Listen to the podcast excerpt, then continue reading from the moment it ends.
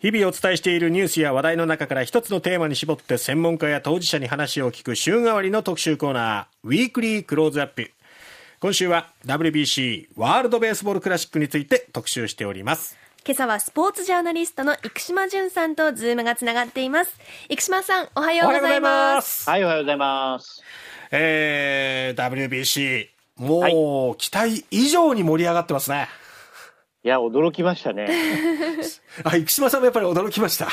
そうなんです。あの、例えば僕がウェブに原稿を書くと、ええ、PTA のお母さんの仲間からなんか反響があったりする。例えば、どんな、ちなみにどんな反響ですか、それ？あの、ヌートバーの記事読みました。ヌートバーの野球は誠実ですとかなんかそういうリアクションなんですよ。熱いですね。熱いんですよ。うん。あとまあ、ホークスのファンは近藤来てウッシッシュみたいな感じじゃないですか。いや、本当に。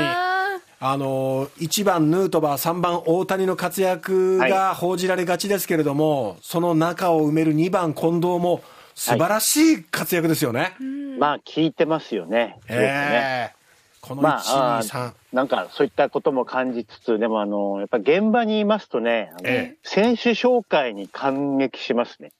お、というと、うん、?6 時半ぐらいから、あ、テレビでどうなのかな？あの、両軍の選手たちの紹介が一人一人あるんですけれども、はい、えええー、日本代表の、まあ、一人一人が呼ばれて、ええ。ー、並んでいく姿を見ると、はい、まあ、ちょっと感激というか、まあ、我らが世代の最高のメンバーがここに一堂に会してるんだなっていうことがわかります。それでまあ、佐々木朗希とか、うん、ダルビッシュ有とかのコールがあると、ええ、まあ、大変な騒ぎなんですけど、それを超えていくのが大谷だったりしますよね。ああ、そうですね。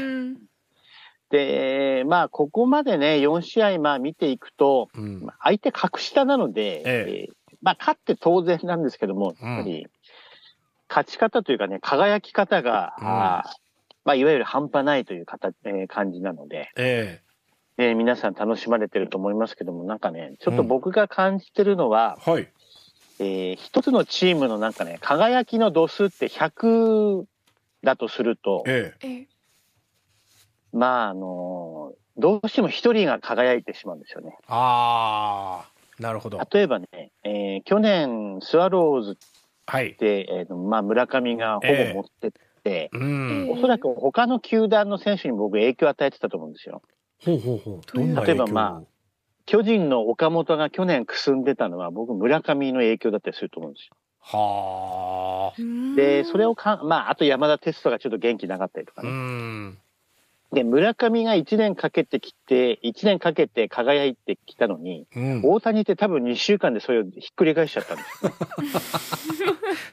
それが怖いですよね、大谷と、あとヌートバーね。ああ、すごいですね。まあ、100の輝きをなんか彼らでシェアしてるような感じがするので、えー、あなんか野球の、まあ、チームの生態系っていうのは面白いもんだなっていうことをね、ちょっと感じたりしますね。まあ、そういう意味では、昨年に、あの、ヤクルトで輝いた村上選手が今、はい、大谷選手のちょっと影に回ってしまってるような感じなんですが。まあ、完全にそうですね。ねちょっと心配なんですけども、ヒットこそ出ましたけどね。表情がね、ちょっと心配になってしまうんですよね。ただ、あの、練習では当たりはいいんですよ。で、これあの、今日公開されるのかな、文春オンラインで川崎宗則選手に僕取材をしたんですけども、ええ。ー、野球というのは調子が良くてもヒットが出ない時あるんですと。えー、あとですね、えー、村上選手は今とってもいい経験してると思いますねっていうふうに、ムネリン言ってて、え、どうしてですか？って。はい。これでポンポンポンポンヒットだかホームラン出ていたとしたら、うん、そんなに心に深く思い出は残らないですよ、彼にとって。はあ、素敵。あ、なるほどなと思って。ええ、苦しんで苦しんで、野球というのはそのうち結果が出る競技でもあると。うん。そのうち出ますっていうふうに、ムネリンは言ってまして。その出た時のこの結果の、こう胸のき、胸に刻まれようっていうのがすごいんでしょうね、きっと。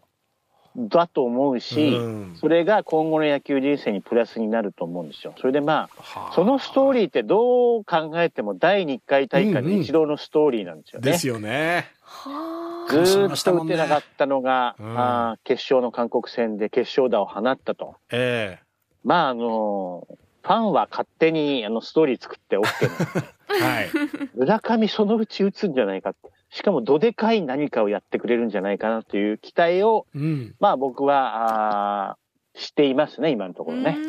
そうですよね、うん、日本中本当に、まあ、あのそれは期待してますしそんなにあのなんか気負わなくていいよなんていうね、そうそうそうそう、うん、ただあの他でねあと外伝とかを読んでますと、はい、えー、ニューヨーク・タイムズとか見てましたら、ええ。えー、まあ、日本の投打の選手層の厚さというのは、ええ。えー、刮目すべきものがあるっていうふうに言ってまして、えー、おそらくね、あの、投手陣比べると、うん、アメリカよりかなりディープな感じですね。へで、例えばアメリカって、ええ。ー、25歳以下で、えー、まあ、2度目の契約更新してない人は、うん、怪我をしたくないんですよね。例えば5年目ぐらいだと、あと1年頑張れば、えー、大型契約が手にできるっていうような人たちは、はい、まあリスクを負いたくないので、今回あんまり出てなくて、ええ、実は30代のピッチャーが多かったりするんですよ。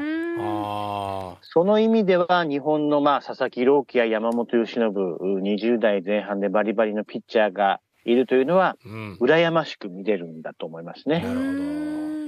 いやだからまああの、アメリカとかドミニカの戦いぶり見てますけども、うん、まあ、1次ラウンドの試合ぶりを見ますと、うん、日本がランキングナンバーワンではないかなというふうに僕は思いますね。おとなると、この順当にアメリカに行き、はいえー、そして決勝の舞台にっていう展開ですかね。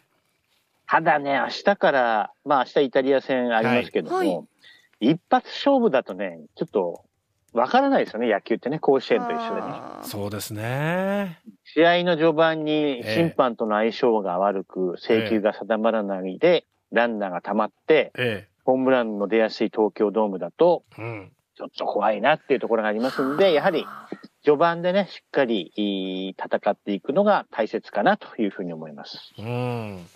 あのー、WBC のプール B の MVP 選手がはい、今日発表されまして、ええ、大谷翔平選手が選ばれたんですけれども、はい、最後にこの点についてちょっと伺いしたいんですが、やっぱりこの大谷選手の投打の活躍っていうのは、非常にやっぱり大きいですね。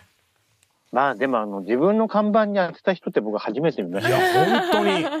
うん、びっくりしましたね、あれは。